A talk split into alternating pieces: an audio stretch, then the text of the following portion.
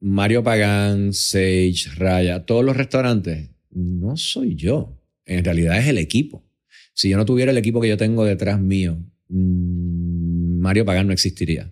Y esto te lo puedo decir, a lo mejor en algún punto en mi vida, en principios de mi carrera, sí, pues me di a conocer como Mario Pagán, pero yo tenía un grupo detrás de mí en ese momento.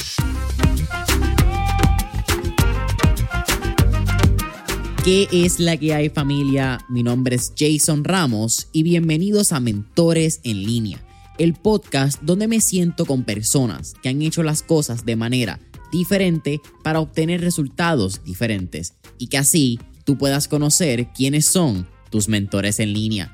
Gracias por sintonizar el episodio de hoy y ahora unas palabras de las compañías que hacen este episodio posible. El episodio de hoy es traído a ustedes por la familia de Rompon Entregas. Rompon Entregas es la solución de entregas same day para negocios puertorriqueños que buscan fortalecer la experiencia de compra que le brindan a sus clientes día a día. Algunos de los beneficios que usted como dueño de negocio obtendrá cuando se conecta a Rompon Entregas son que su cliente tendrá entregas rápidas el mismo día y también obtendrá comunicaciones automatizadas con detalles de su orden. Usted como dueño de negocio también tendrá un equipo de servicio al cliente personalizado que le brindará un servicio de entregas los 7 días de la semana, enfocándose en el área metropolitana de Puerto Rico, mientras mantienen un costo fijo por entrega, familia. Escuchen eso, costo fijo por entrega. Así que si esto es lo que te interesa para ti, para tu negocio o para el negocio de un conocido, puedes solicitar el servicio de Rompon Entregas entrando hoy a la página web www.romponentregaspr.com Nuevamente, www.ronponentregaspr.com. Mario Pagán. ¿Qué está pasando, hermano? Bienvenidos a Mentores en Línea. Gracias, Jason, de verdad. Este, gracias por la invitación. Estoy, este, no sabía que yo era, tú sabes que esa palabra es mentor, este, eh, yo lo que tengo son hijos prácticamente en la cocina. Eh, así que, pero halagado y honrado de estar aquí. De verdad que sí. Es interesante que hables de la palabra mentor porque llevas 31 años más o menos en la cocina. Carlos, no te vayas tan allá, espérate. Este, 92, cuando la, primera. Eh, sí, más o menos. Sí, 31 pero no, años. No, 31 años. Yo sé que yo parezco que tengo 38, pero 31 años en la cocina. Sí, era verdad. pero tú haces tu matemática bien, fíjate, yo no la había hecho tan exacta. Lo pensé antes de entrar aquí. Fue, pensado, sí, sí. Wow. Pero me parece bien interesante porque yo creo que se habla mucho de cómo tú ves tu oficio. Eh, lo ves como el día a día. Entonces no estás quizás mirando, cuantificando cuánto tiempo llevo, soy un senior, como que esto es un día en la cocina, un día más, un día donde hacemos lo que en algún momento queríamos hacer.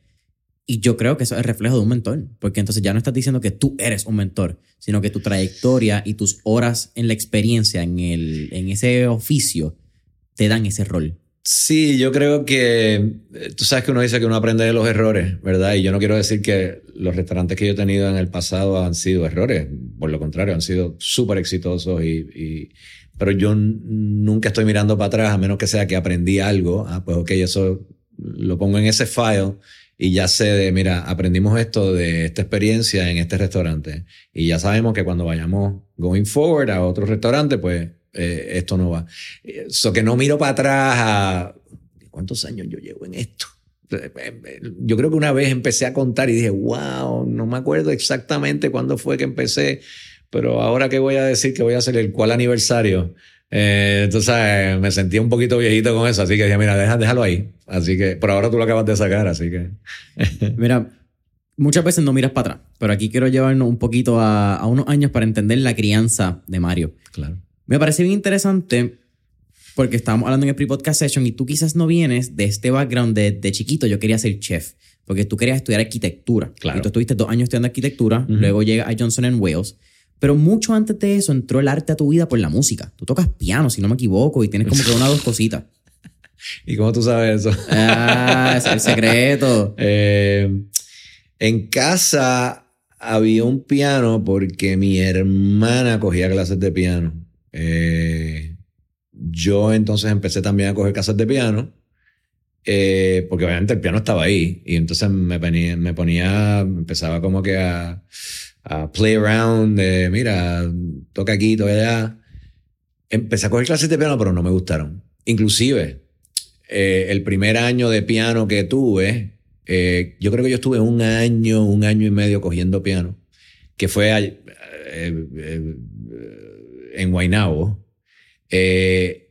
y tuve mi primer concierto en el Ateneo de, Puerto Rico, en, en, el Viejo San Juan. Tengo todavía fotos, obviamente porque no pasé el video en aquel entonces, pero todavía mi mamá guardó un montón de fotos y el otro día estaba en casa de mi papá y vi las fotos y wow, me acordé de que wow. Y eh, seguí como haciendo mímica porque eh, al final del día a mí me encanta el arte, sea en cualquier expresión, ¿verdad?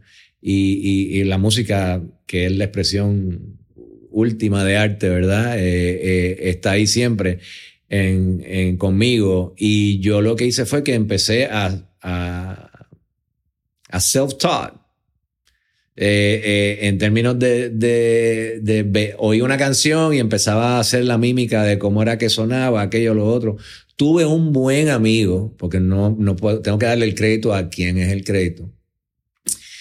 Yo estuve en high school, que fue más o menos cuando de verdad tuve una clase de música y me interesé mucho más.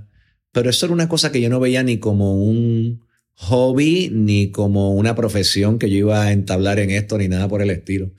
Cuando estoy terminando high school, eh, mi primer año eh, de universidad fue en Puerto Rico y fue en la Universidad Recinto de Puerto Rico en Calle.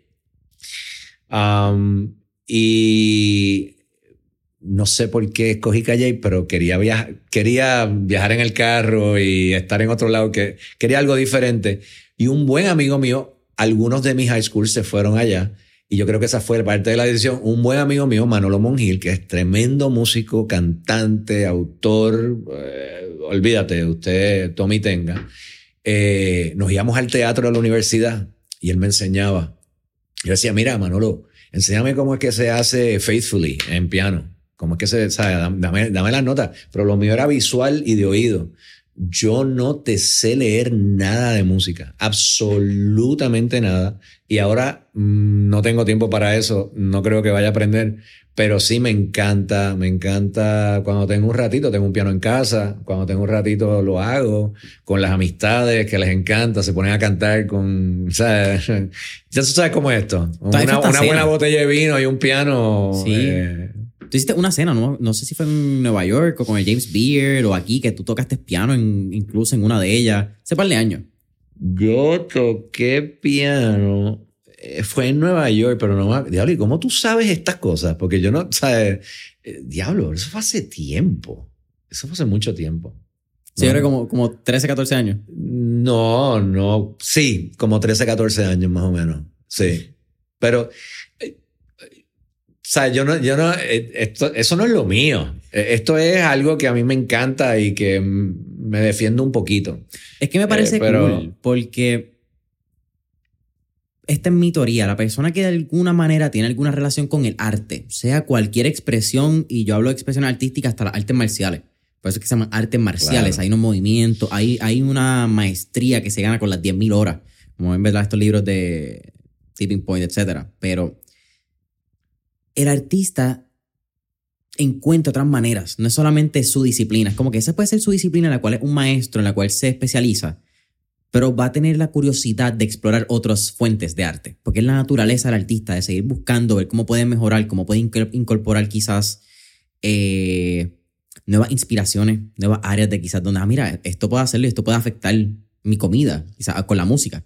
Tú pones la música correcta en un restaurante, y cambia la experiencia completa. No, definitivamente. O sea, la, música marca en, términos de, el concepto de restaurante. Eh, y me acaba de pasar en, Estados Unidos con el restaurante nuevo.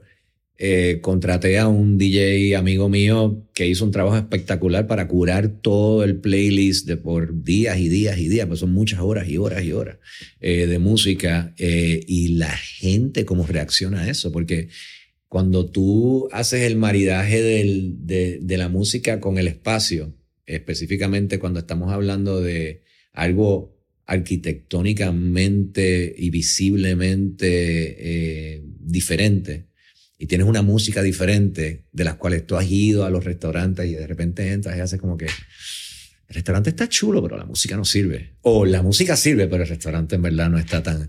Y, es una cosa obviamente que he aprendido y, ahora es que estoy aplicando todo eso de que es tan importante. Es como cuando tú tiras una fiesta, lo más importante es el grupo, ¿verdad? No, no es la comida, no es la bebida. Mire, mi hermano, nosotros bebemos lo que sea, pitorro, lo que sea. Pero es el grupo, cómo ese grupo se comporta, cuál es la dinámica con el grupo. Yo creo que esa de las mejores fiestas es cuando tú dices, wow, la pasé tan bien, ¿verdad? Porque comida buena en muchos sitios y música buena también, pero el grupo. So, yo creo que la, la música y la decoración, el ambiente, la luz tenue en un restaurante, yo, yo creo que son de las cosas más importantes interesante que Viste como todo revuelve a, lo que yo hago.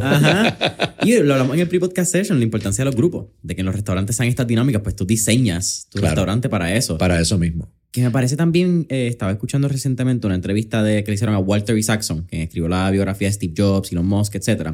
Y él dice, una de las lecciones que yo aprendí entre Steve Jobs e Elon Musk es que para crear una buena compañía no se trata del líder, se trata del liderato. Exactamente. Se trata de crear un buen equipo. Bueno, yo siempre he dicho que, o sea, Mario Pagán, Sage, Raya, todos los restaurantes, no soy yo. En realidad es el equipo. Si yo no tuviera el equipo que yo tengo detrás mío, mm, Mario Pagán no existiría. Y esto te lo puedo decir, a lo mejor en algún punto en mi vida, en principios de mi carrera, sí, pues me di a conocer como Mario Pagán, pero yo tenía un grupo detrás de mí en ese momento. O sea, yo siempre he tenido excelentes cocineros detrás de mí. Eh, siempre hay uno que otro. Yo soy chef, tengo que ser sincero. Pero, óyeme, han aprendido. Eh, no, no somos de los de no enseñar. Nos gusta que la gente aprenda, nos gusta que, que se creen en la cultura de nosotros. Eh, no somos los mejores, pero lo que hacemos, tratamos de hacerlo lo mejor posible.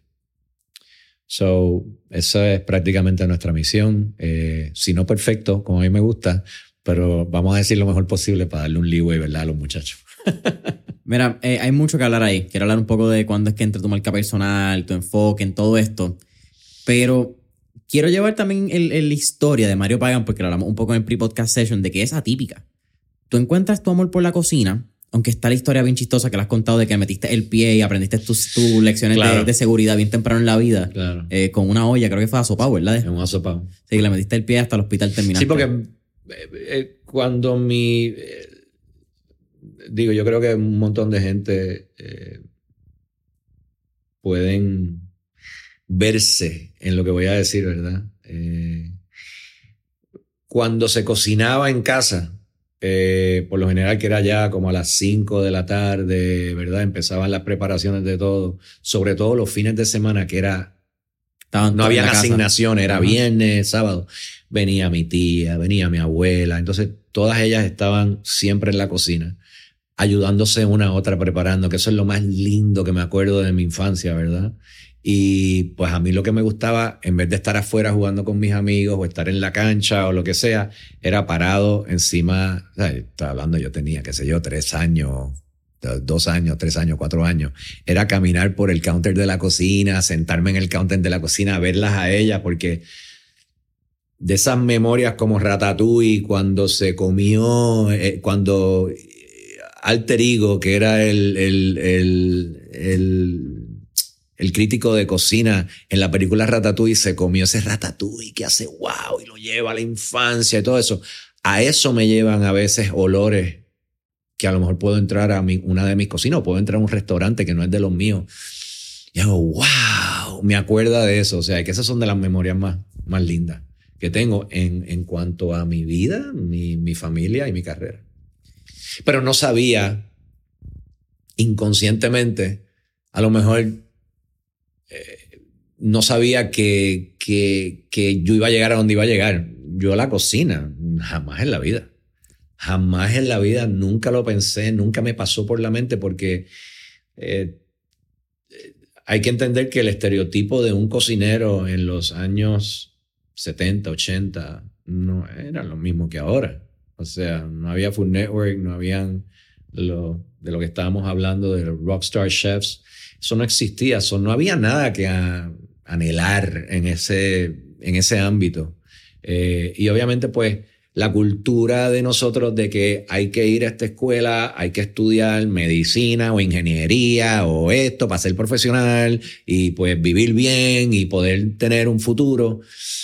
Pues eso era, eso era básicamente a lo que yo me, me, me, me iba a, a, concentrar, ¿verdad? Eh, pues una cosa led to another y pues estamos aquí, pero la cocina nunca me pasó por el radar hasta que empecé a vivir solo, que me empecé a cocinar, que le empecé a cocinar amistades mías y me decían, ok, mm, tú cocinas súper bien. Eh, eh, ¿Sabes? Todas esas que yo decía, Ay, por Dios, eso es facilísimo. Eh, y a lo mejor eh, hoy en día son recetas básicas, pero en ese entonces no, no, no eran, ¿verdad? Era como de que la gente decía, las amistades mías o, los vecinos míos me decían, wow, ¿qué es esto? Así que todo empezó por ahí, más o menos. Llévame en 1992. Tú estás ya, creo que es tu primer semestre en Johnson Wales. y, pero tú entras a la cocina porque creo que había un pana tuyo que trabajaba en Chile. Él, él era cocinero.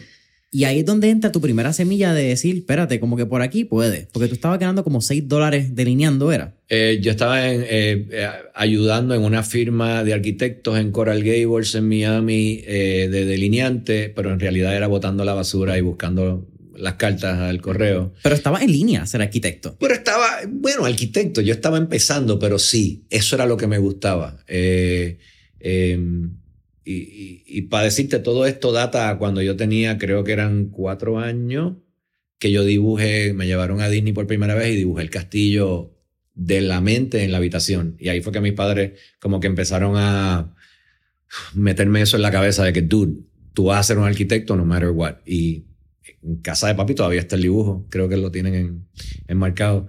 Eh, y yo lo he visto, eh, no me acuerdo la última vez que lo vi, pero yo dije, wow, dude, eh, ¿sabes lo que te digo? Que, meto. No, es verdad porque fue que mis papás empezaron a tratar de convencerme con eso cuando ya yo estaba en high school. Este, pero um, Johnson Wells vino porque todos estos comentarios de mis amistades estaban como de que cocinas súper bien en Monday Night Football o en, ¿sabes? En, un almuerzo los domingos porque estábamos en la piscina y de repente, mira, vamos a hacer algo de almuerzo, un stir fry o lo que sea. Y, óyeme, yo a veces hasta sazonaba con cosas de bolsita. Tampoco era que yo estaba moliendo en un molino las especies. Eso, eso, eso vino mucho después, ¿verdad? Eso, no existía en ese momento. Eh, esto es college times. Esto con lo que es college también es lo que hay. Es lo de sobre lo de cajita, pero vamos a hacer algo wonderful con lo de cajita, ¿verdad? Porque mira ahora mismo David Chan, eh, una de las cosas más espectaculares que tiene David Chan es su línea de cajita. ¿verdad? De noodles, de aquello, de adobo, de lo otro, porque en realidad a la gente le gusta. Él tiene ahora mismo cómo cocinar en los microondas. O sea, es una cosa que te hace falta eh, hace falta en las cocinas a veces. Nosotros hacemos muchas cosas. Yo aprendí con un chef francés cómo hacer un montón de cosas en microondas que la gente no se imagina que son de microondas. Me sigue, pero son cosas como de vegetales y cómo, cómo poder eh, eh, llevarlos a un nivel de cocción para que entonces cedan de una manera y tú poder entonces jugar con ellos. Como la calabaza. Son, unas técnicas como la calabaza, como el ajo puerro. Hay un montón de, de vegetales que tú puedes eh, hay unos trucos en los microondas que tú puedes eh, jugar con las texturas. Y, óyeme, cuando te dicen la tocineta en el microondas, queda súper brutal. Y yo, yo lo aprendí, o sea, con, con, un cocinero. Y, y, es interesantísimo. Pero eh, este amigo mío, de repente yo estaba a seis pesos la hora, una cosa así, y este amigo mío llega con un carro nuevo a la urbanización y yo como que, wow mire, cuando tú te compraste ese carro, me dice, no, lo que pasa es que estoy trabajando ahora en Chile. Y yo le digo, en Chile, sí, mano, pues me están pagando 12, 13 pesos la hora. Y yo, o sea, el doble de lo que yo hago. Sí, pero es part-time. Y yo, pues sí, para mí no me importa. Yo hago lo que sea, olvídate. todo eso empezó por ahí. Eh, no empecé en escuela culinaria en ese momento, pero empecé a trabajar. El primer trabajo que tuve fue de boss boy porque no había trabajo en la cocina. Cuando fui a solicitar trabajo y me dijeron, mira, no tenemos trabajo en la cocina, pero hay un trabajo de boss boy. Y empecé de boss boy, eh, de mesero, eh, de cocinero de preparación. Yo corrí todas las bases.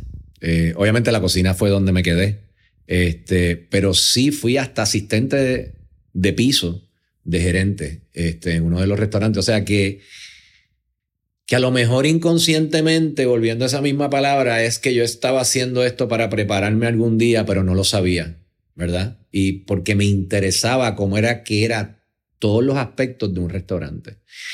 Y a lo mejor lo hice por, como dicen acá, por chaval, por gufiar, pero lo hice y wow, agradezco que lo hice porque cuando pasa algo en el salón yo sé lo que está pasando. Um, cuando pasa algo en la parte afuera de la cocina sé lo que está pasando. O sea, sé, lo que está pasando en todo. Tengo todos los sentidos en ella, eh, en el restaurante. So, ahí empezó, un amigo mío me dijo, eh, un buen amigo mío me dijo, tú cocinas súper bien. Y digo los sábados y los domingos, tú cocinas súper bien. Eh, y ahora estás trabajando. ¿Por, ¿Por qué tú sigues estudiando lo de arquitectura y no te metes a escuela culinaria? ¿no? Sí, yo digo, pero ¿en dónde me voy a meter? Bueno, acaban de abrir una en North Miami. Y yo digo, bueno, pues déjame ir a verla. Acaba de abrir. Wow. Y eso era, te puedo decir, cuando el show de Emery Lagasse empezó a salir. O sea, years ago. Y este, fui allá, lo vi. Nos dieron una orientación, nos dijeron cuánto era que se ganaban, porque al final del día tienes que pensar que tengo a mis papás aquí, en la parte derecha de mi cabeza, con lo de arquitectura, con lo de, ¿sabes? Para que vivas cómodo, para que ganes buen dinero. Y tengo esta aquí de que no importa, no importa, métete en cocina, métete en cocina. Sigue tu pasión. Exactamente, sigue tu pasión. Y llego a la escuela, veo, wow, esto no es lo que yo pensaba. Esto es una cosa estructurada, esto es una cosa seria, esto es una cosa con protocolo. O sea, esto es una cosa de verdad, esto es una profesión de verdad. Yo lo vi como que, wow, y yo lo vi cuando eso no era nada. yo no quiero decir que soy pitonizo o lo que sea, pero yo dije, es que esto va a seguir acaparando, porque la fiebre era grande en aquel momento de cómo entrar a la escuela culinaria, porque los salarios empezaron a crecer.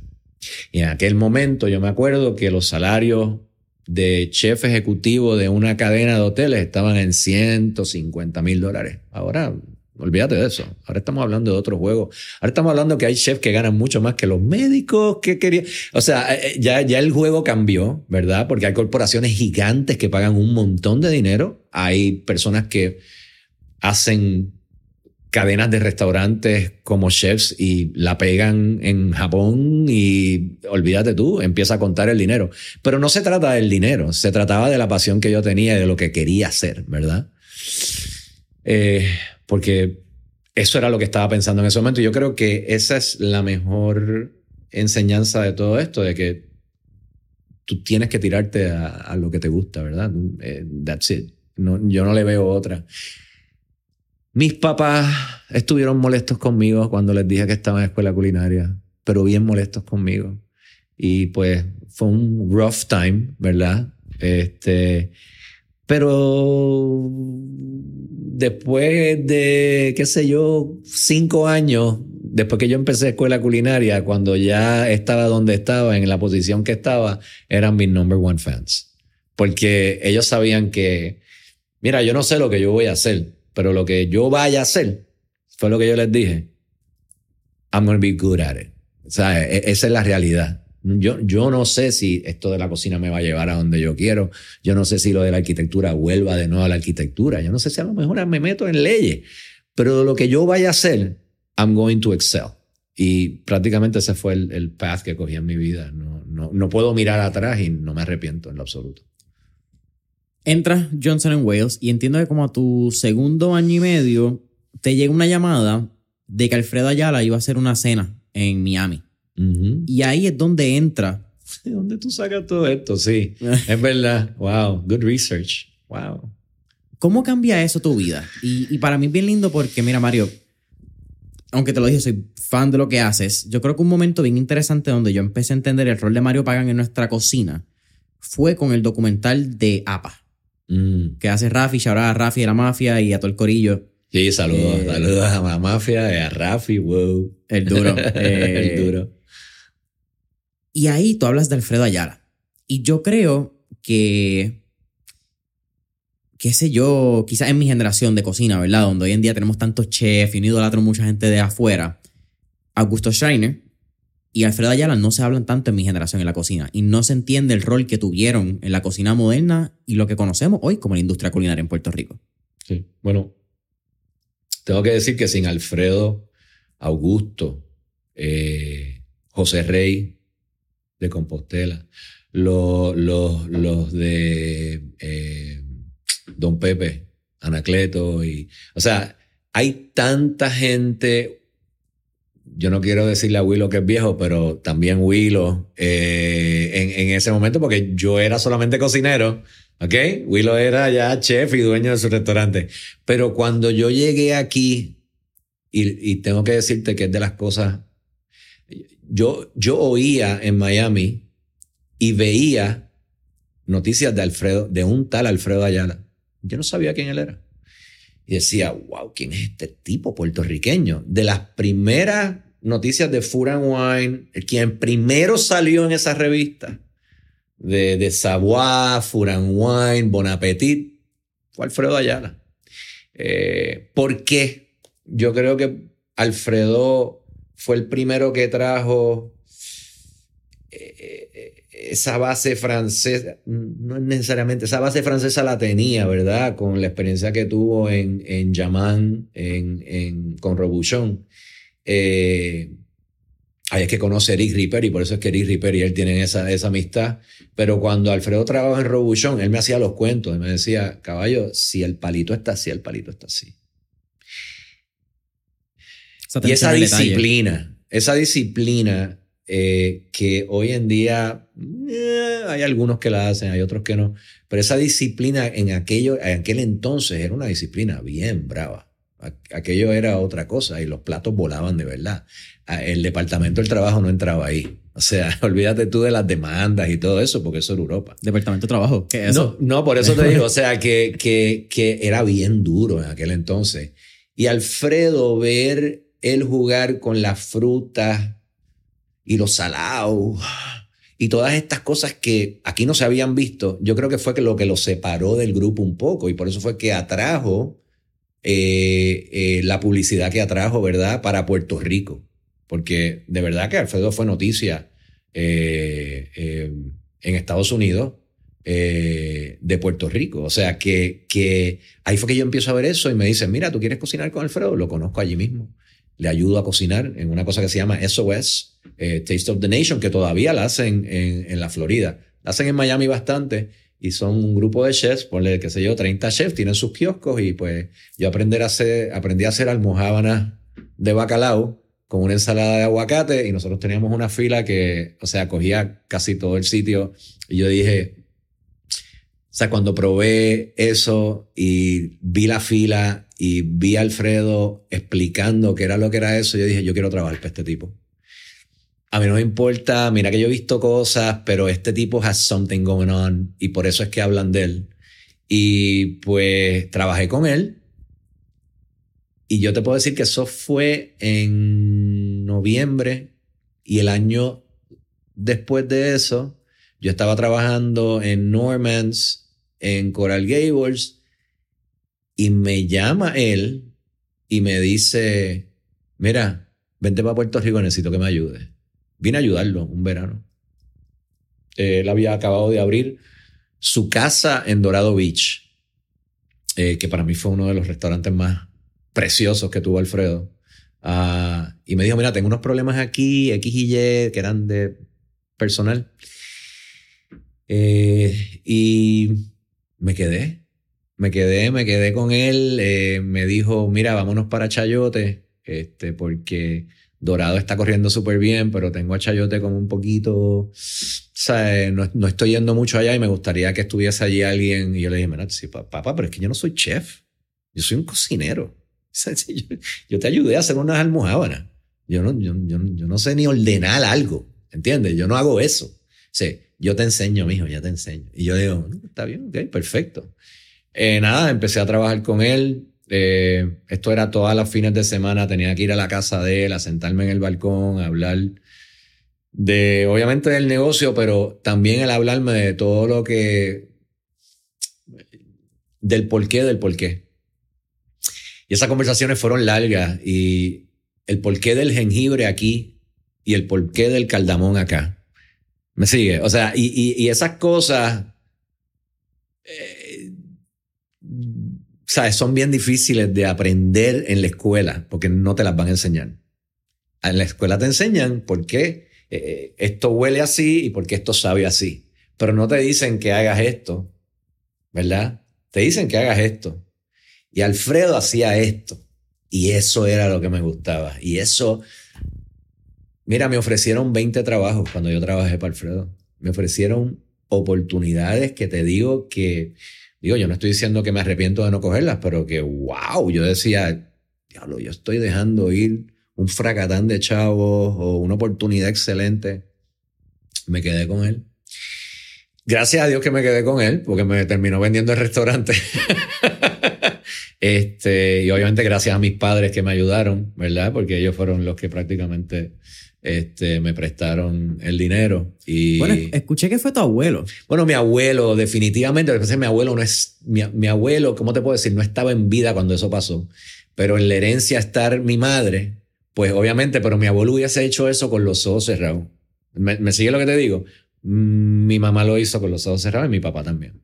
O sea, que, que porque ellos vieron, eh, nosotros en Chayote, cuando yo entré, Alfredo había ganado, había un certamen que se llamaba Tenedores, eh, los, los, Tenedores, ¿verdad? Eh, Estaba Paco Villón, que era el que lo, lo, dirigía. Y pues tenían todos estos jurados, mystery you know, uh, diners. Sí, sí, Ratatouille. exactamente, Ratatouille. Y este, pues todos los Who's Who, eh, Compostela, Picayo, El Perullino. Sea, estamos hablando de, de, nombres que hicieron el foundation de lo que es hoy lo que se hace aquí en Puerto Rico. Porque muchos cocineros salieron de esas cocinas. Eso es lo que la gente a veces no ve. Mucha gente que tiene negocios, mucha gente que le enseñó a gente que nosotros le enseñamos y que a mí me enseñaron, salieron de eso. Así que este, era un momento bien interesante. Eh, y no tan solo eso, la, la confraternidad entre los chefs. O sea, nosotros terminábamos los sábados en la noche. Yo estaba sentado. O sea, esto es para que se lo imaginen los chefs por ahí Alfredo me invitaba para que yo me sentara en Great Taste, que era un restaurante que quedaba en Condado, eh, al lado de la, de la Rada, del edificio La Rada que da para la laguna. Ahí quedaba Great Taste, que al frente ahora está New Taste, pero eso era Great Taste, era un restaurante chino gigante. Y había un menú para los clientes y había un menú para los chinos. Y ese menú de los chinos nos lo daban a nosotros, porque allí en una mesa estaba Willow, Paco Villón, eh, Franco, estaba José, el de Compostela, estaba Augusto, estaba Alfredo. Y yo sentado de presentado en esta mesa, con todas estas mentes culinarias, con todo este talento reunido hablando de esto. O sea, fueron de los mejores años de mi vida en el crecimiento culinario. Y eso yo no lo he dicho, es la primera vez que tú lo ves, que tú lo vas a oír aquí, porque has hecho un research bueno, pero esa yo no la había dicho. Pero vivir cosas como esa, tú no las vives todos los días. Un chef no te invita a un round table de janguear con vino o cerveza, comemos de esta comida que only like the Chinese people and important people ¿Sabes lo que te digo? O sea, es, bien diferente y, y, es como bien exciting para mí. Um, Tú siendo un nene, eh, Mario, hablando de eso, porque siento que recientemente en otros ámbitos he tenido como que esa oportunidad de, estar en un lugar sentado en una mesa y tú decir, ¿qué carajo yo hago aquí? Como que de, de dónde salió la oportunidad de esa semillita. O lo que yo termine en esta silla sin hablar nada. Que tú estás simplemente observando el momento y diciendo, anda pal. Again, ¿qué yo hago aquí? Como que hay otro momento donde yo quisiera estar con todas estas personas juntas. ¿Cómo fue ese momento para ti? Mirándola atrás, ¿verdad? Que you can only connect the, dots by looking backwards.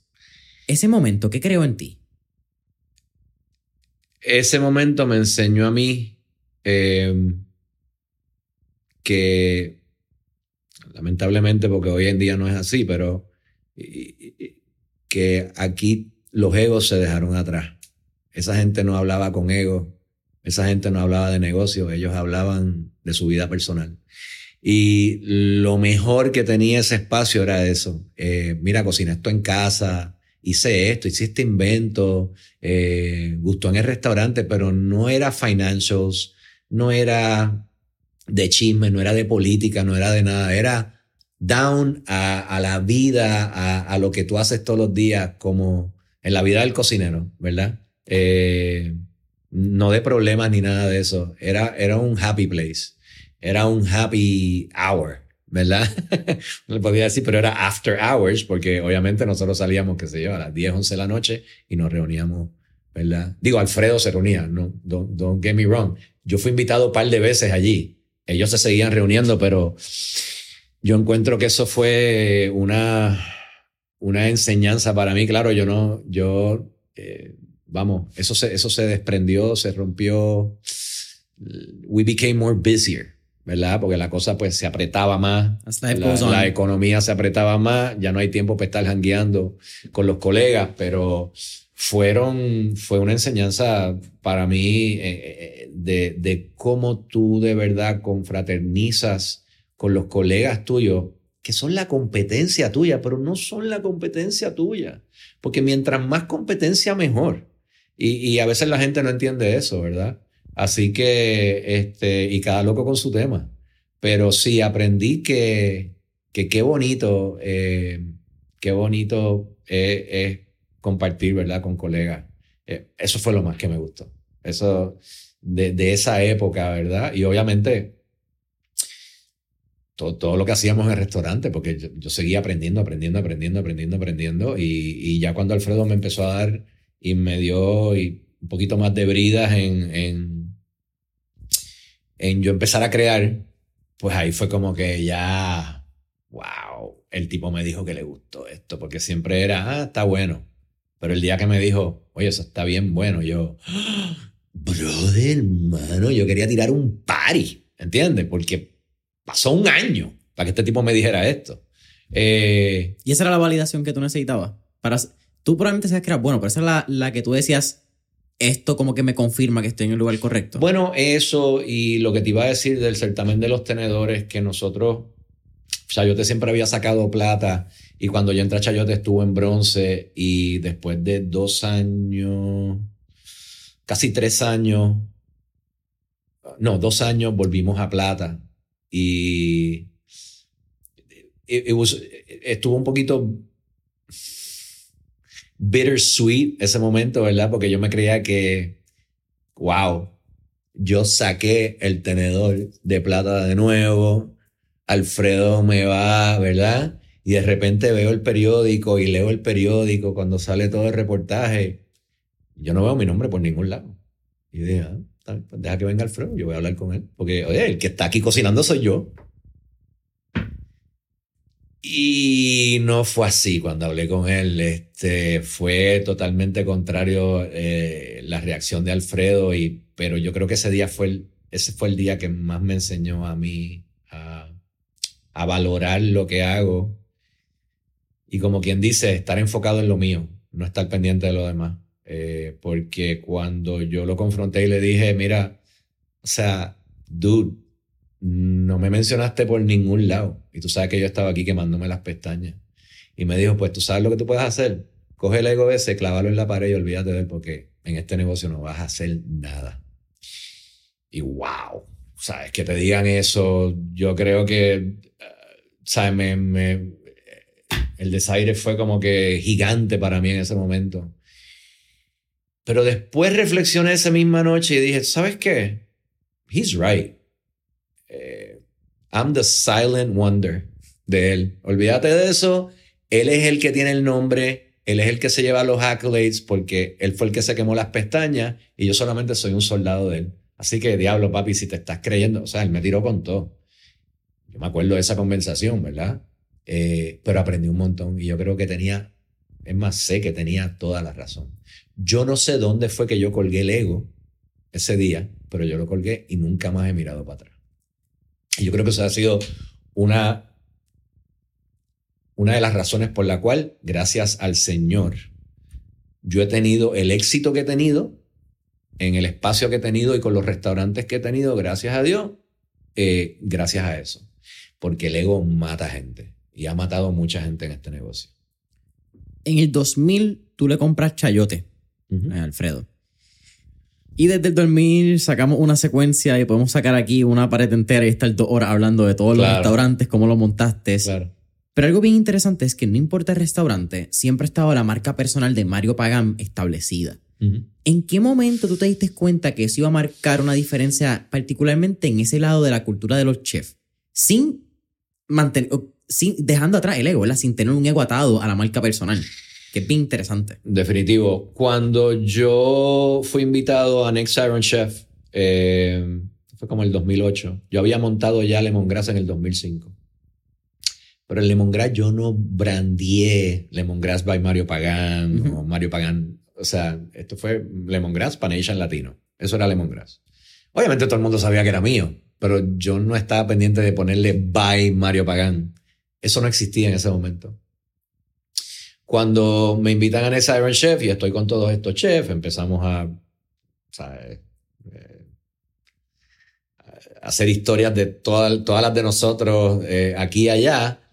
Empezó, empezó, tuvimos una conversación una noche que fue de que, mano, lo que viene ahora es multiple restaurants for chefs, ¿verdad? Ahí era cuando ya Jan George estaba empezando a crecer, eh, Daniel Bulú también con Café Bulú, o sea, ya el branding era lo más importante. Y yo creo que cuando regresé, tuve en mi mente siempre, de ahora en adelante, no importa que sea el catering o lo que sea, tengo que brandearlo y by Mario Pagán. Claro que no empezó hasta después de Laurel, que fue Sage, eh, y pues Sage empezó eh, lo de Mario Pagán. Eh, Raya siguió, ah, bueno, siguió Melao en Dorado. Raya, eh, bueno, Mario Pagán. y obviamente, pero Mario Pagán más branding, o sea, tiene mi nombre. Y la central también, este, en distrito. Y pues, nada, el Mario Pagán Restaurant Group es una corporación eh, pero esa corporación está basada en la Florida porque obviamente acabo de inaugurar eh, mi primer restaurante en Winter Park, al norte de Orlando. Eh, llevamos un mes y medio abierto y gracias al Señor nos va... yo creo que es uno de los sueños más grandes de mi vida. Ha empezado mejor de lo que yo pensaba que iba a empezar porque los nervios en esto no son lo mismo que en Puerto Rico. O sea, tú estás en tu tierra y tú sabes, y tú tienes tus clientes. Cuando te abres en otro lado, you don't know, no sabes, ¿verdad? Y Winter eh, Park es bien particular también. Sí, Winter Park, bueno, la razón por la cual se llega a Winter Park bien rápido es porque un amigo puertorriqueño ah, mío es dueño de Winter Park Village. Eh, So, hay una corporación puertorriqueña que ha sido dueña de Winter Park Village por los últimos 30 años. Yo no lo sabía. no mucha gente lo sabe. Se acaba de remodelar el mole entero, pero hace dos años atrás, pues él me llama y me dice, mira, tú estás buscando sitio en Orlando, vente para acá.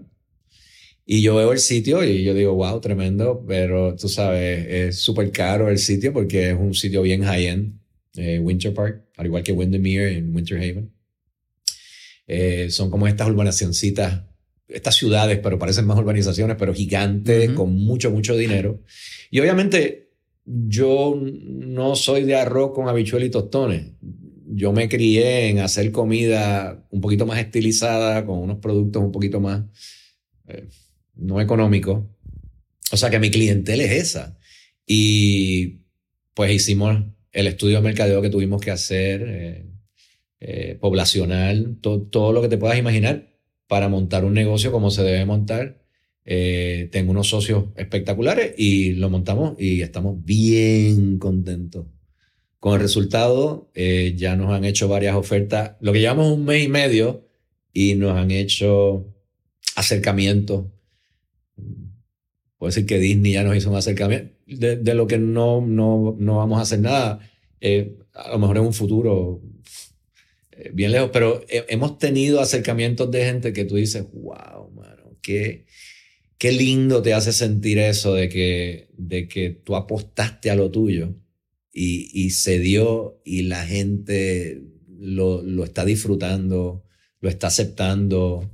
O sea, es una cosa bien bonita. De verdad, estoy súper agradecido de que tengo salud y me lo puedo gozar, este, y tengo una familia, eh, esposa, o sea, espectacular que de verdad me han ayudado a, llegar a donde estoy. Tú mencionaste el lemongrass ahorita y estuve escuchando tu podcast con la familia de Hablando de Comida, ahora Paul, eh, y tú hablas que el lemongrass tiene algo bien interesante, que el lemongrass fue quizás, o hasta el momento ha sido uno de tus restaurantes financieramente más exitosos. Sin embargo, tú entiendes que los restaurantes tienen un tiempo de vida, tienen un time cap. Mira, uno de los restaurantes que más ha durado, recuerdo yo, ¿verdad? Eh, de mi restaurante favorito, Compostela. Ha durado muchos años, pero ellos cambiaron su estilo de fine dining, quitaron los manteles. Tú tienes que reinventarte. No necesariamente que tengas un, un lifespan en el restaurante, pero hay que reinventarse porque si no, no te puedes eh, ajustar a los tiempos. Te puedo decir que, que, que Lemongrass fue uno de los más successful financieramente hablando en términos de ventas y todo, porque en realidad estaba en un hotel que estaba super hot en ese entonces. Super hot con clientela bien buena, porque tienes que sumarle turismo. Yo estoy en el área turística, todos los restaurantes que he tenido prácticamente son en el área turística. El turismo, nosotros dependemos un montón del turismo y qué clase de turista está llegando aquí. Por ejemplo, tú has cogido un vuelo a, a España, en Iberia. ¿Cuándo tú has visto un español comiendo al lado tuyo en un restaurante? O sea, e, e, ese turismo se perdió. Eh, eh, eh, el, el, el, el, europeo, el americano que venía a los restaurantes de nosotros, que eran un poquito más high-end, se perdieron. Los hoteles. Mira los precios de las habitaciones de los hoteles. O sea, hay veces que tienen que ser bien competitivos porque ese turismo, pues yo lo encuentro que como ese turismo high-end que podía gastar de verdad eh, en restaurantes de esa categoría, pues se perdió un poco, pero en ese momento estaba, pero latente. Tras que eso, tengo que decirte, Lemongrass no lo hizo el turismo ni lo era el sitio. El sitio era espectacular. Espectacular. O sea, el sitio era de los sitios más bellos y siempre el jardín tropical del Caribe Hilton fue de los sitios más bellos. Allí yo no sé cuántas cosas se filmaron, pero filmaron muchas cosas. Desde mis universos hasta películas, o sea, porque era bello. Y yo estar en center stage en ese sitio, imagínate, o sea, todo el mundo. Era la experiencia, porque tenía el mar tan cerca. El castillito lo podías ver, o sea. Los el pavo real que estaba por ahí. Sí, sí, sí. Y entonces llegamos tarde porque habían hasta flamingos, pero ya no habían cuando yo llegué. Esa me enteró. Sí, yo soy un poquito más joven. Sí, y el tú estar en pseudo laguna, ¿verdad? Porque era como con un charquito hecho, pero tú usabas un puente. Había como una entrada hasta un cierto, esto creo que es como un templo, pero era como estilo japonés. Era una, era, era una pagoda. Ajá. Porque había un restaurante que hasta el otro día estuvo en el Beverly Hills Hilton, era de la cadena Hilton, y en todos los restaurantes Hilton eh, hacían, eh, había una cadena que se llamaba Trader Vic's y era un restaurante polinesio y te daban los tragos en los... En, tiki. exactamente, los tiki, todo eso salió de ahí. Todos los tiki bars y todo eso salieron de Trader Vic's. O sea, estamos hablando de los 70. So, ahí hubo un Trader Vicks en el Hilton, no mucha gente lo sabía. Y se, se quedó la entrada de Trader Vicks, que era donde están las habitaciones detrás de Lemongrass. Eso era el restaurante, esa era solamente la entrada. Y esa pagoda se quedó ahí por años, nosotros la restauramos. Hicimos un jardín en la parte exterior, hicimos un puente. Eh, el arquitecto, eh, amigo mío puertorriqueño, Miguel del Río, hizo un trabajo espectacular renovando, diseñando hasta las sillas. Las mesas fueron, hechos, fueron hechas a mano. Eso no pasa hoy en día. Eso ya todo viene hecho, sea, te lo pueden mandar a hacer.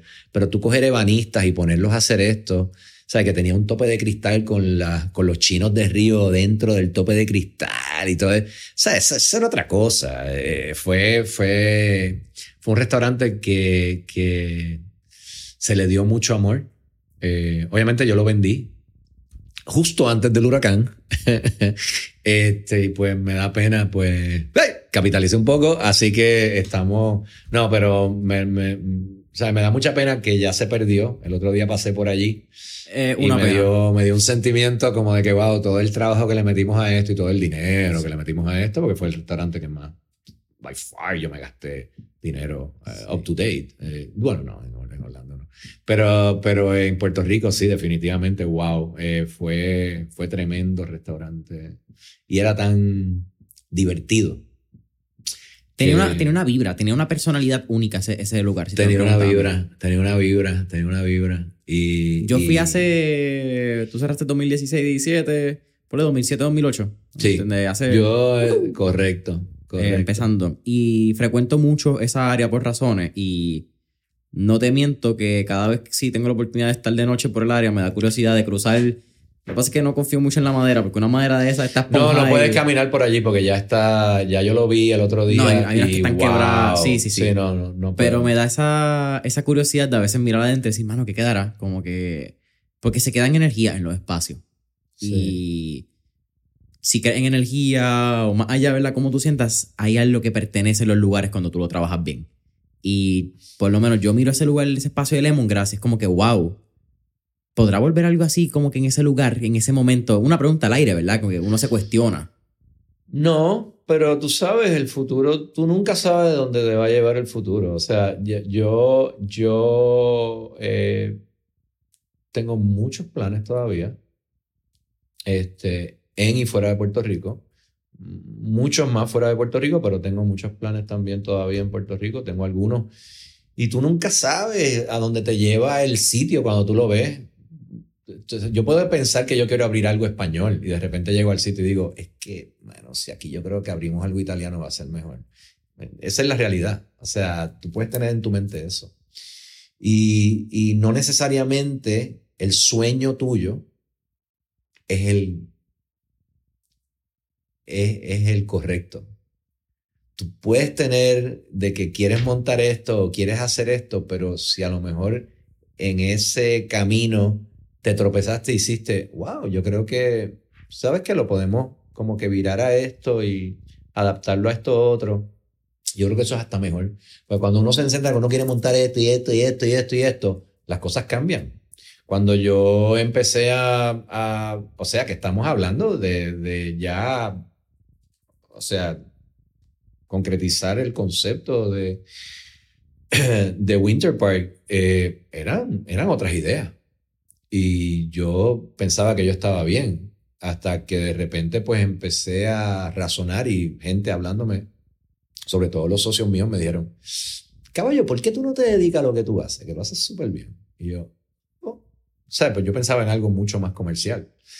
Y dije, porque yo no sé, me da miedo de que, ¿sabes? Porque es que es un eh, eh, eh, es, otro sitio, es otro mercado. Pero uno tiene que tener cuidado también con lo que uno, o sea, esas cosas que tú quieres y quieres y quieres y se hacen bien difíciles y las quieres y las quieres, tienes que tener cuidado. Sí, lo que llama en inglés está el fixated. Con el fixated es malo. Es malo, malo, malo, malo. Si se da bien. Háblame de, de, esta expansión, Mario, que me está hablando ahora en Estados Unidos. Pero tu expansión yo creo que es un proceso. Y esto es lo que quiero atar porque hablamos con el chef Mario Pagán. Pero a mí me encanta que aunque tu rol, ¿verdad? Tu sombrero chef, yo creo que tú eres más un empresario en serie. Yo creo que tú eres una persona que ha visto negocios, oportunidades y juega entre la pasión y las oportunidades y eso se ha expresado a través de la cocina, ¿me entiendes? Creo que ponerte chef te encajona a lo que tú eres. Sí. Eh, bueno, en Dorado yo soy el director culinario de Dorado Beach. Eso está cool.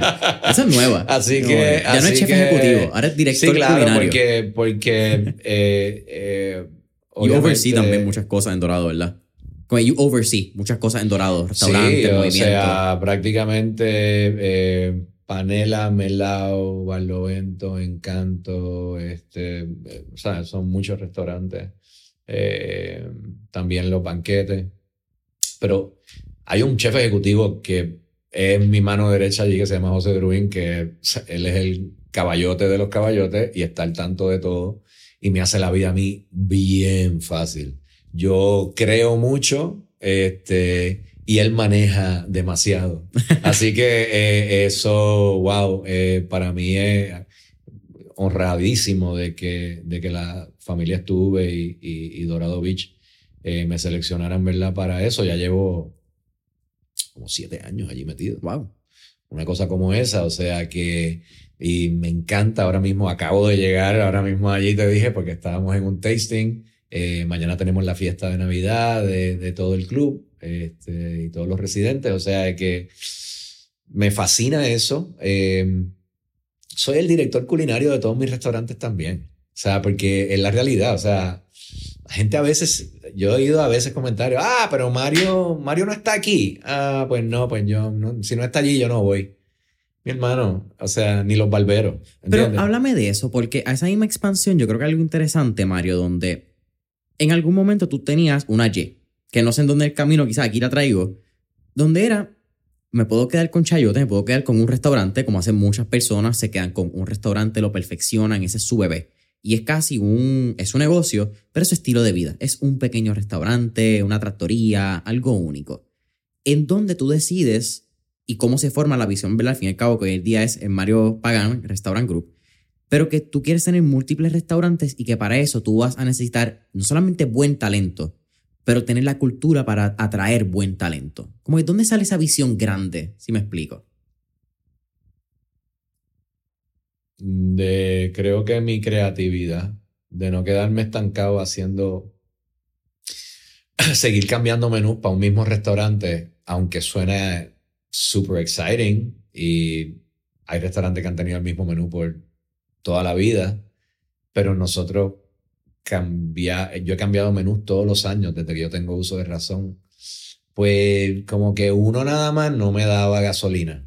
Eh, eh, no sé, o sea, mi curiosidad por entrar en, en un concepto diferente, eh, test my limits en, términos de la creatividad, me encanta. Porque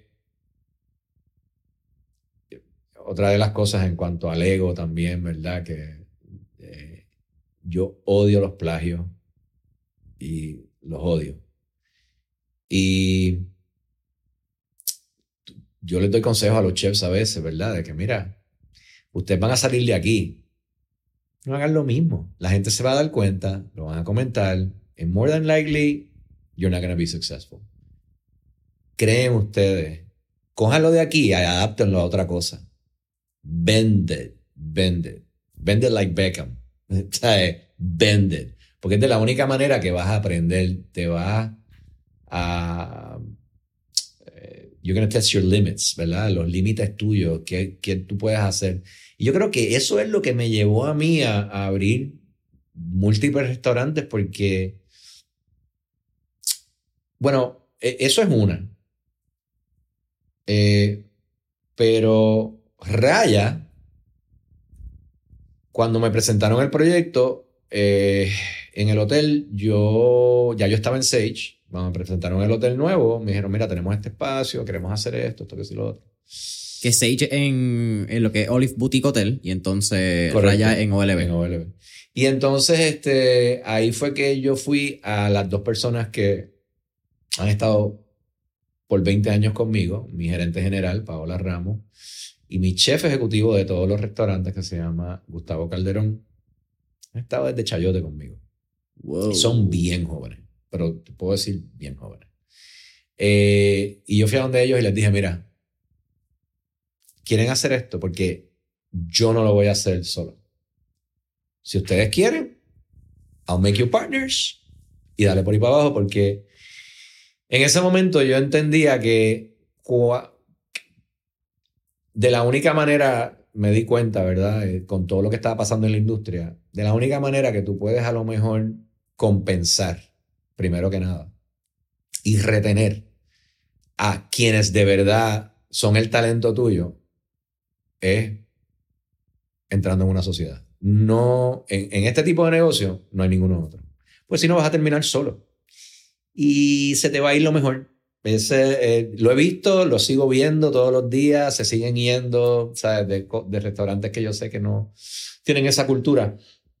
y pues de ahí en adelante, todo lo que hagamos, we're partners 50-50. So, eh, yo, por eso que yo te digo que yo voy a seguir creciendo porque tengo dos personas talentosísimas, grupos de cocineros, meseros, hostes, lavaplatos, que son los más importantes ahora mismo en cualquier restaurante. Todo el mundo que tiene un restaurante sabe lo que le estoy diciendo. Gente bien talentosa, bien eh, comprometida con, con los restaurantes de nosotros y vamos a seguir creciendo. Esa, eh, eh, por eso te digo, porque tengo una gente conmigo que es parte del restaurante ya. Ya, ya, ya no es lo mismo.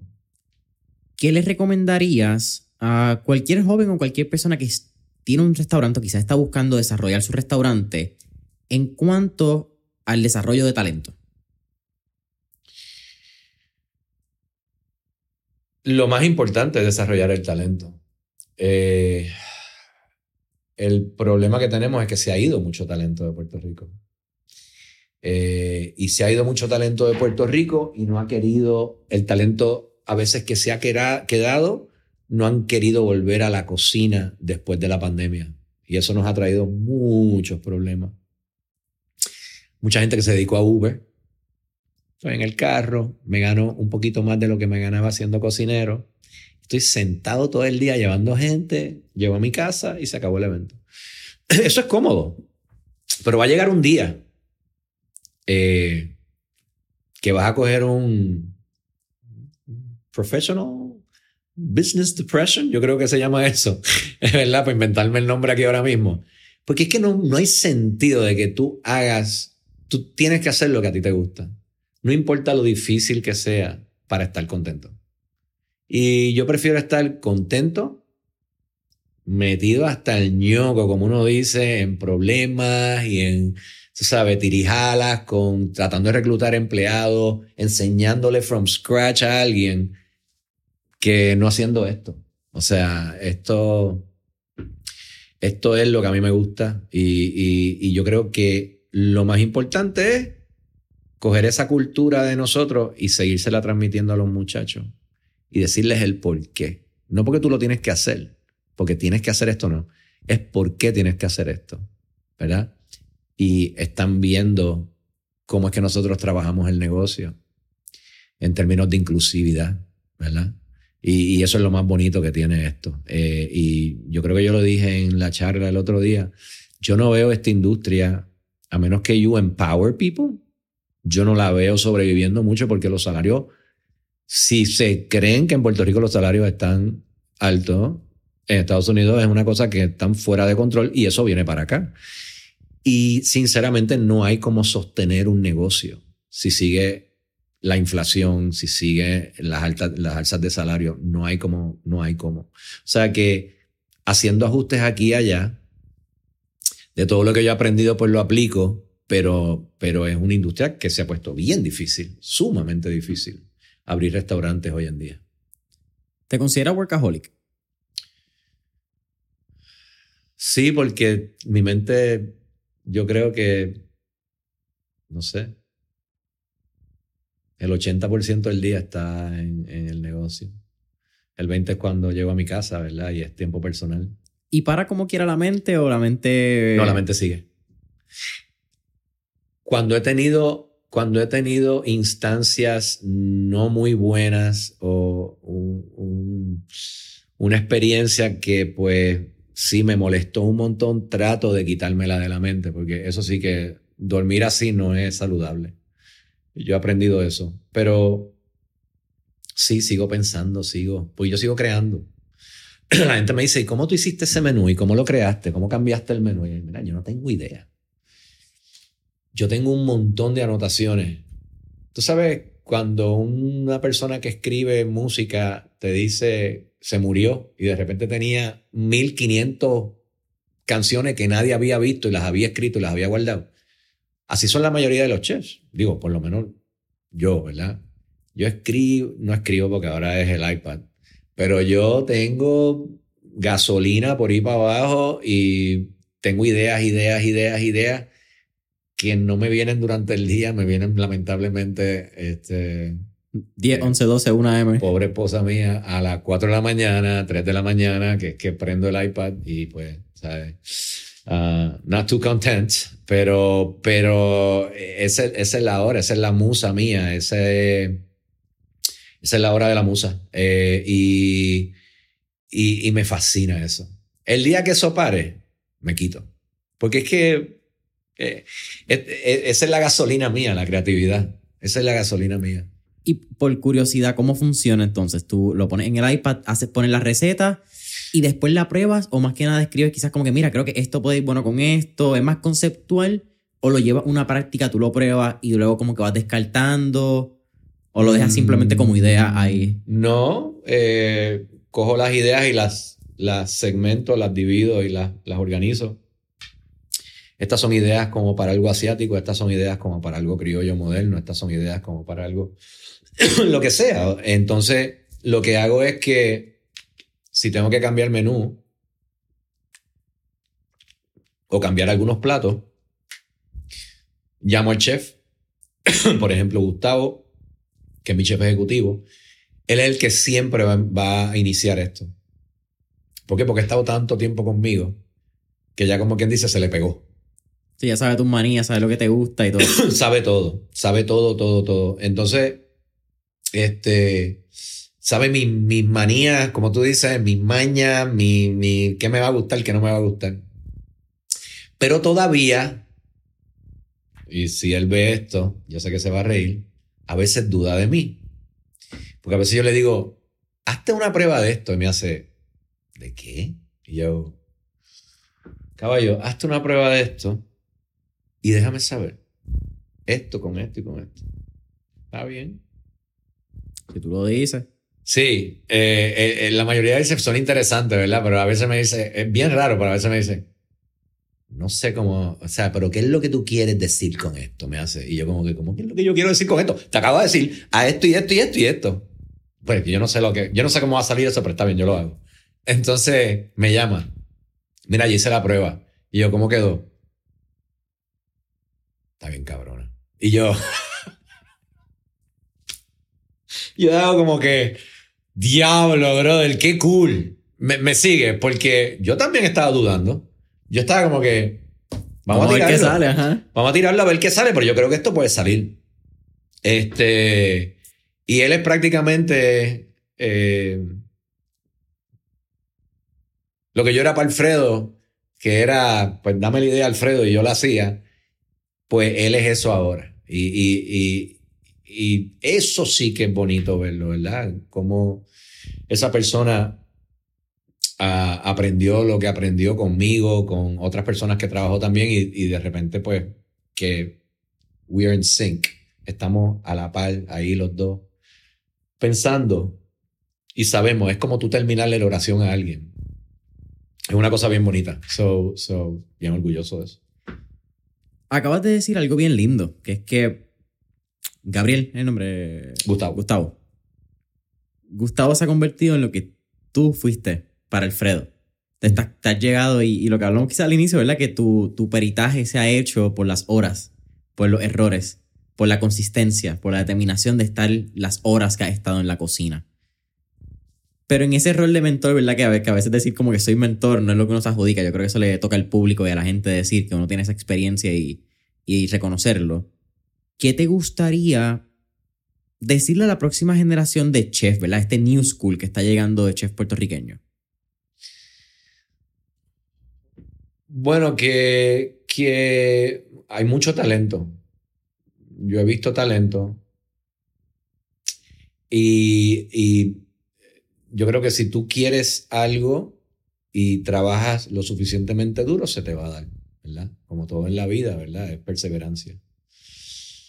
Pero, eh, como dije al principio, no se copien. Eso es, o sea, no, no, no, no, hagan plagio porque la gente se da cuenta, ¿verdad? Y lo comentan. Eh, gente que tiene mucho ego, son, ¿sabes?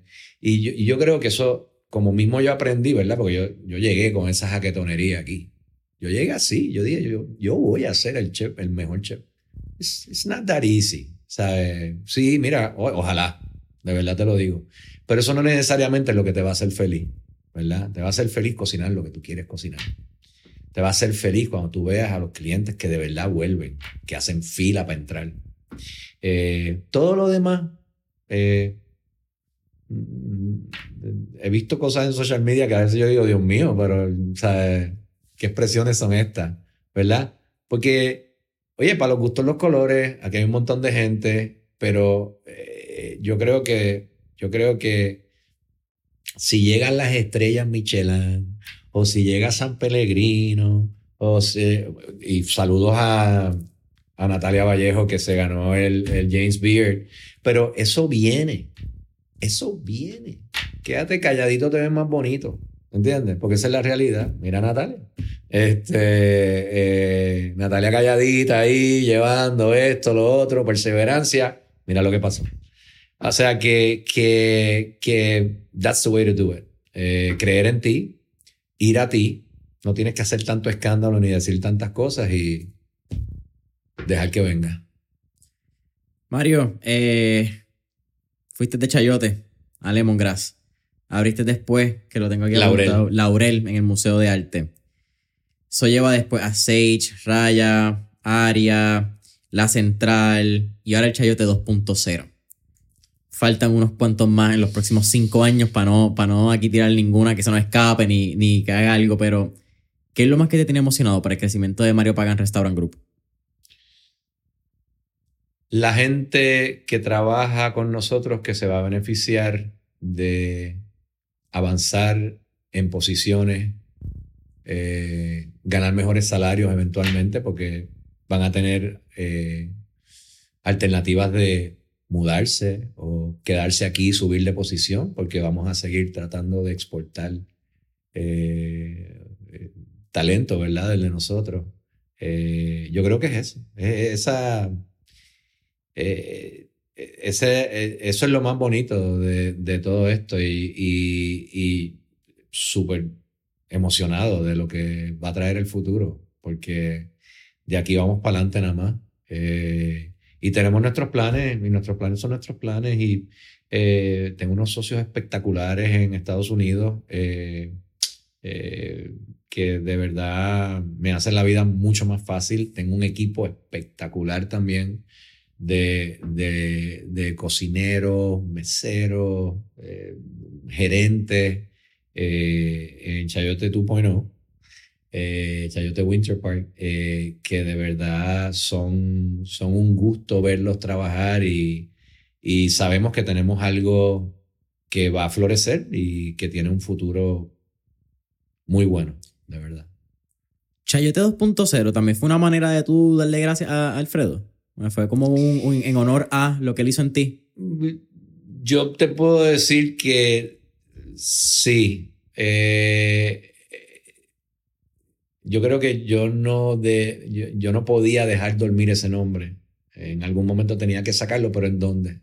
Puerto Rico no lo podía sacar de nuevo. O sea, era, tú, tú, nunca, yo no puedo llamarle a un restaurante que yo abra mañana Lemongrass porque es que nunca ese espacio te va a transmitir la, misma eh, sinergia y vibra y todo lo que era Lemongrass. Igual que Chayote. Chayote, digo, esto es mi opinión personal, pero Chayote fue uno de los restaurantes más bellos que había en Puerto Rico. no tenía ventana, era en un sótano, pero te transportaba. Tú creías que estabas en el Village en Nueva York, tú creías que estabas en otro lado del mundo. Y ese era el comentario, pero la constante de todo el mundo. Cada vez que me encuentro con alguien que me dice, ay, chayote, ay, chayote. Mi hermano, nosotros estamos cocinando mucho mejor de lo que se cocinaba en Chayote ahora mismo. ¿Me, me sigues lo que te digo? O sea, la comida de nosotros está a este nivel ahora mismo de como estaba en Chayote. Lo que pasa es que el sitio. La nostalgia, les recuerdo. La nostalgia. Eh, eran unos años, la Belle Époque, tú sabes, cuando había mucho dinero aquí. O sea, eh, era otro tiempo, era otro tiempo por completo, los 90, ¿verdad? Eh, así que yo, yo entiendo que no podía dejar pasar eso para ir. Y esto fue una discusión de una mesa en un restaurante en Estados Unidos. De repente un amigo mío me dice, ¿pero por qué tú no pones chayote? Y yo, ¿qué crees, hermano? Wow, yo, yo quisiera, pero no sé. Pero la gente no sabe, pues por eso mismo, la gente no sabe lo que es chayote. Y yo, ah, wow, qué cool. ¿Sabes qué? Eso mismo es. Lo, Tengo que darle crédito a la gente porque esto no es que como de repente me vino a la mente, ah, debes de ponerle chayote tú mismo a esto. Sí, fueron unos comentarios y me hicieron, ¿sabes qué? Un poquito difícil para decir los americanos. Pero Chayote salió en Furan Wine, Chayote salió en Esquire, Chayote salió en Wall Street Journal, en el New York Times. ¿Sabes? ¿Por qué no traerlo? Y pues eh, es una historia bien bonita. Eh, la prensa ya, nosotros no hemos hablado mucho con prensa, pero la poca prensa que ha salido, pues eh, las pocas piezas de prensa que han salido, pues eh, se le habla un poco de eso, pero en realidad no. Yo creo que yo creo que yo me di cuenta cuando empecé en Dorado Beach con Melau, que era prácticamente la misma comida en ese momento de Mario Pagán o Laurel, que, que es la comida, la, la comida progresiva mía puertorriqueña. Eh, llámalo como tú lo quieras llamar, eso es como yo lo llamo. Hay gente que le dice puertorriqueña, hay gente que le dice contemporánea, hay gente que le dice internacional. Pero yo por lo menos le digo lo que yo quiero decirle, ¿verdad? Porque es lo que quiero. Si tú lo miras como tu interpretación. Como mi expresión, exactamente. Y este, yo dije, wow, en Dorado, todos estos americanos están locos con esta comida. Cuando empieza lo de la 2022 aquí, al palo que fue como después del huracán que yo tenía Mario Pagán. ¡Wow! ¡Qué mucha gente viene! ¡Qué bien hablan! Yo dije, ¿sabes qué? ¿Sabes? Yo creo que este es el momento de empezar a mirar hacia afuera y ver qué, es la que hay, como dicen por ahí en la calle. Efectivamente. Los comentarios que tengo de, de gente que va por primera vez, que me dicen, a Chayote, me dicen, bueno, cuando me dijeron que era un Latin restaurant, oh my God, I was so afraid. Porque Latin restaurants, eh, sobre todo en Orlando, son, no quiero decir bien auténticos con las banderitas y la musiquita. I mean, yo creo que eso across the, todo lo que sea el sur de los Estados Unidos geográficamente, sí, de, California hasta Florida, que es donde más llega la, inmigración de cualquier país. You're gonna find that como que buscando las raíces de añorancia, de nostalgia. Correcto, porque desde, yo te puedo decir, Douglas Rodríguez, con Patria y Acuarela, que fue aquí en Puerto Rico, de la nueva, eh, eh, eh, nuevo latino movement, ¿verdad? Este, Treviño con Power Club. eso no lo hay en Estados Unidos. Sinceramente no lo hay, se perdió, ¿verdad? Igual que Latin Nation, eso se perdió por completo. Eh, en Estados Unidos estoy hablando, ¿verdad?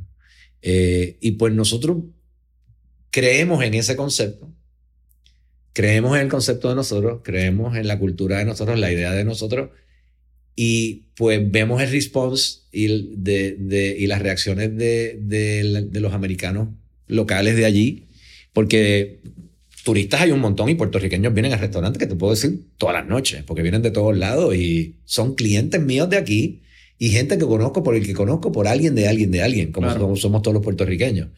Pero hemos tenido una acogida excelente, excelente con eh, eh, los americanos en, en, el centro de la Florida. Súper excelente, de verdad. Bien orgulloso, bien agradecido y bien honrados, de verdad, de que hemos tenido la aceptación que hemos tenido. Que era mi sueño y yo decía, esto va a funcionar allí. Y mis socios me decían, vas a dar el palo. Pero uno siempre tiene este miedo de que, wow, si esto no funciona, tengo todos mis ahorros de mi vida ahí metidos. O sea, que, que, que no es... Eh, pero, un jaque mate. No es un jaque mate. Ningún negocio es un jaque mate. Ningún negocio es un jaque mate. Si tú vas pensando que vas a abrir algo, que va a ser un jaque mate, yo tuve duda hasta el día antes que abriéramos. Yo tuve duda después de la primera semana obviamente ya yo estoy bien contento. Llevamos un mes y medio y estoy viendo resultados y está despegando, pero como no pensábamos que iba a despegar, porque teníamos unas métricas. Así que, wow, es, todo pues llevar la consistencia y, llevarlo a donde lo queremos llevar y otras cositas más. Mario, al final de Mentor en línea siempre hacemos cuatro preguntas de fuego, así que vamos para encima. Ah, son cool. La segunda va a ser la más difícil para ti. La primera, si tuviéramos la oportunidad de estar en la película de Back to the Future y tener el DeLorean, ¿A qué época, década o periodo histórico te gustaría ir y por qué? Definitivamente. wow, eso está bien cool. es em, bien trippy. Me encantaría volver a ver a mis abuelos que no pudieron ver Chayote y decirles lo que iba a pasar y de lo que me pasó hasta ahora. Me voy a poner a llorar aquí. Pero eso es lo que yo. O sea, eh, eh, verlo. Eso es más nada. Segunda pregunta. Tenemos un playlist en Spotify que se llama Mentores en línea, el playlist, donde tenemos todas las canciones que motivan y pompean a nuestros entrevistados. Así que con eso dicho, ¿qué canción motiva o pompea a Mario Pagan? ¿Qué canción motiva o pompea? Don't Stop Believing, Journey, man. Don't Stop Believing. De verdad que sí. Esa es. That's my journey. Don't Stop Believing. Y definitivamente Steve Perry, por favor. No, no el cantante nuevo. sí, sí, el Steve Perry, el original. Steve Perry, el original. Tercera pregunta. ¿Qué tres libros le recomendaría a nuestra audiencia? Wow. Um, yo hay un libro, bueno, primero que nada, no quiero, pero un shout out, eh, me encanta este, 32 Yokes, que es de la vida de Eric Ripert, es tremendo libro. Eh,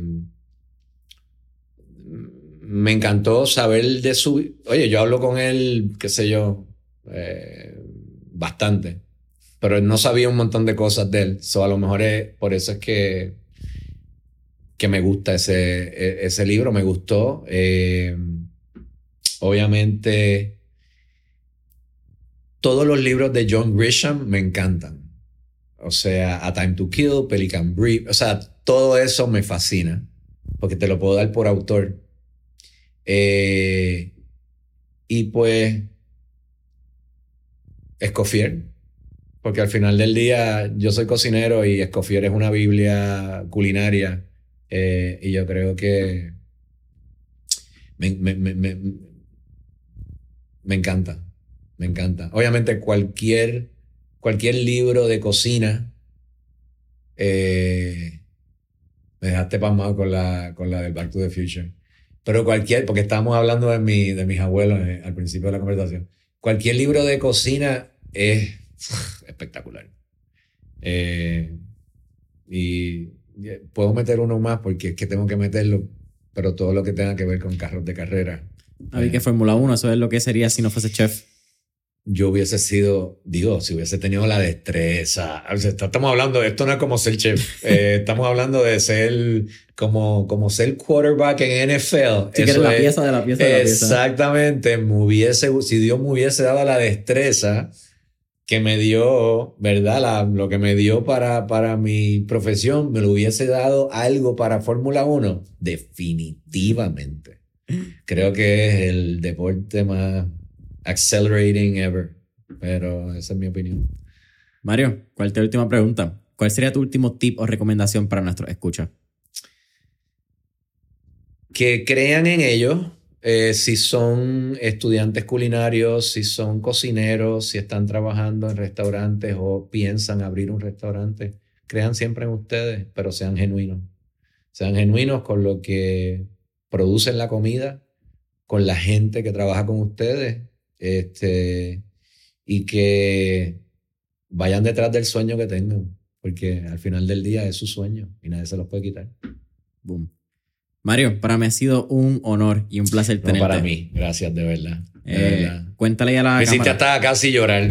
Oye, eh, nuevamente agradecido eh, por la oportunidad porque estas son las entrevistas que solamente se dan cuando llevas cuatro años y medio haciéndolo, que tienes la oportunidad de sentarte con gente que en los inicios tú querías entrevistar y tener el tiempo, la hora y media casi que llevamos, plus ratitos antes del pre-podcast session, es un honor, de verdad. Creo que eres una de las mentes privilegiadas en lo que es Gracias. esta gastronomía puertorriqueña del New School, que ya no es tanto el New School, pero sigue siendo lo nuevo que tenemos. Y yo creo que tú hablaste algo bien importante en el panel de Icon, que fue mantener nuestra cultura y nuestra cocina puertorriqueña en Puerto Rico. Sí. Y aunque no lo hablamos en el podcast, te agradezco la conversación, porque haber escuchado eso no solamente te abre la realidad, pero también te abre la realidad de que nosotros como hijos, nietos, no estamos conscientes de la receta de nuestros abuelos. No estamos conscientes de la importancia de mantener el legado familiar de, mano, que quizás le echaban un sofrito o algo diferente y ese es tu, tu legado familiar. Esa es tu receta del flan, esa es tu receta de tu bistec. Y Sí. que eso no esté en nuestras manos y que no le estemos dando importancia, creo que habla de cómo la comida y la cultura culinaria hace un pueblo. Sí, hay una necesidad y es la realidad, que fue lo que hablamos allí. eh, o sea, eh, ahora mismo tú te pones a pensar a dónde me voy a comer algo criollo y de repente como que empiezas a pensar, empiezas a pensar, empiezas a pensar. Eso no pasaba hace 15 años atrás, hace 20 años atrás. Habían muchos sitios donde tú podías comer criollo y bueno. Eh, so, sí, lo estamos perdiendo un poco. Pero yo creo que eso está en la cultura nueva, en la camada nueva de chefs, que hagan algo este, con eso. Y si quieren eh, mi- mis consejos también, se los puedo dar. el que quiera, el que quiera encaminarse en ese, en ese, en ese tipo de negocio. Puerta abierta. Eh, MarioPagan.com, ¿verdad? Es tu página web donde está tu información, restaurante. Correcto. Eh, Chef Mario Pagán en las redes sociales. correcto. Y yo creo que en Chef Mario Pagán es donde está toda tu descripción. Ahí están los restaurantes, eh, table, Está book. todo. Súper. Está todo. Open Table y toda la cuestión. MarioPagan.com, Chef Mario Pagan en Instagram, Familia Mentores en línea. No olviden mentoresenlinea.com para nuestro newsletter, miércoles de mentoria, de miércoles de mentores. Cinco estrellitas, review, deja tus comentarios en Spotify, Apple Podcasts, YouTube. Y hasta la próxima.